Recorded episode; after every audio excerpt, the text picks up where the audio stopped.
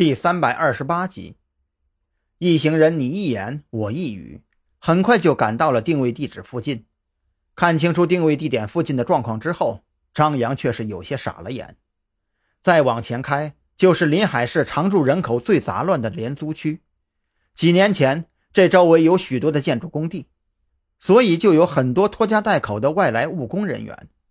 为了缓解这些务工人员的租住压力，政府方面在附近建有好几栋廉租房，一个月仅仅收取两三百块，说白了就等于是给外来务工人员谋福利的。可是问题在于人多了就难以管理，再加上这几年周围工地陆续建成，务工人员的流动性也就增加了许多，所以廉租房也就逐渐放宽了租住条件。这也导致了周围乱七八糟的民房也开始跟风外租，人口登记难度瞬间暴增。他娘的，还真会找地方！老赵面色有些发苦，在这种地方抓人难度最高，受到的限制也最大。一旦对方持有枪支，他可以随意开枪，而警察却要顾及周围的无辜民众，这就等于在无形之中给警察加了一道枷锁。尽管面对如此混乱的抓捕现场，到场的六个人显得有些人手不够，可这不是放弃抓捕的理由。张扬直接联系李栋，请他加派人手支援，一边决定由自己这六个人先行展开抓捕行动。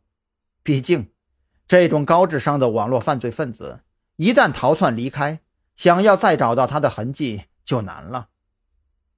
等一会儿，咱们两两一组分散开来，时刻保持联系。张扬看了一眼手机上的定位，定位地点是一栋三层民居，但是周围的巷道却非常的杂乱。在这种情况之下，就需要警员分散开来，在开始抓捕之前，先控制住周围的出入口。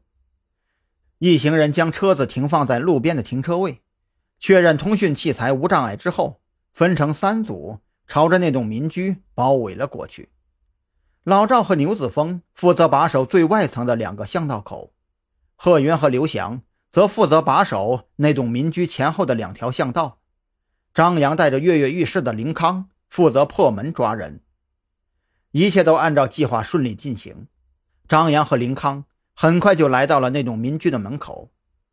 民居大门是密码防盗门，从这一点上来看，这栋民居里的租客应该不止一家。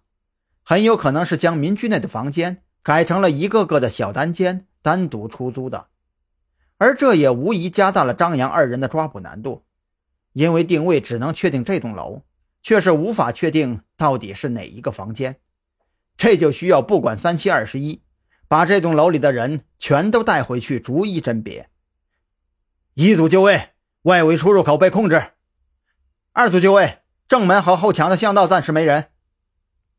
好，你们继续布控，我和林康准备行动了。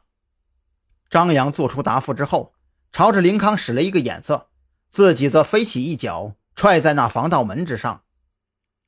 这种民用的密码防盗门其实极度不靠谱，因为密码锁可以保证门锁的安全，却无法保证门板不被踹开。就像张扬这样，一脚上去，门板和墙壁连接的螺栓就开始松动。随后，早就准备好的林康补上一脚，门板也就朝着院内倒了下去。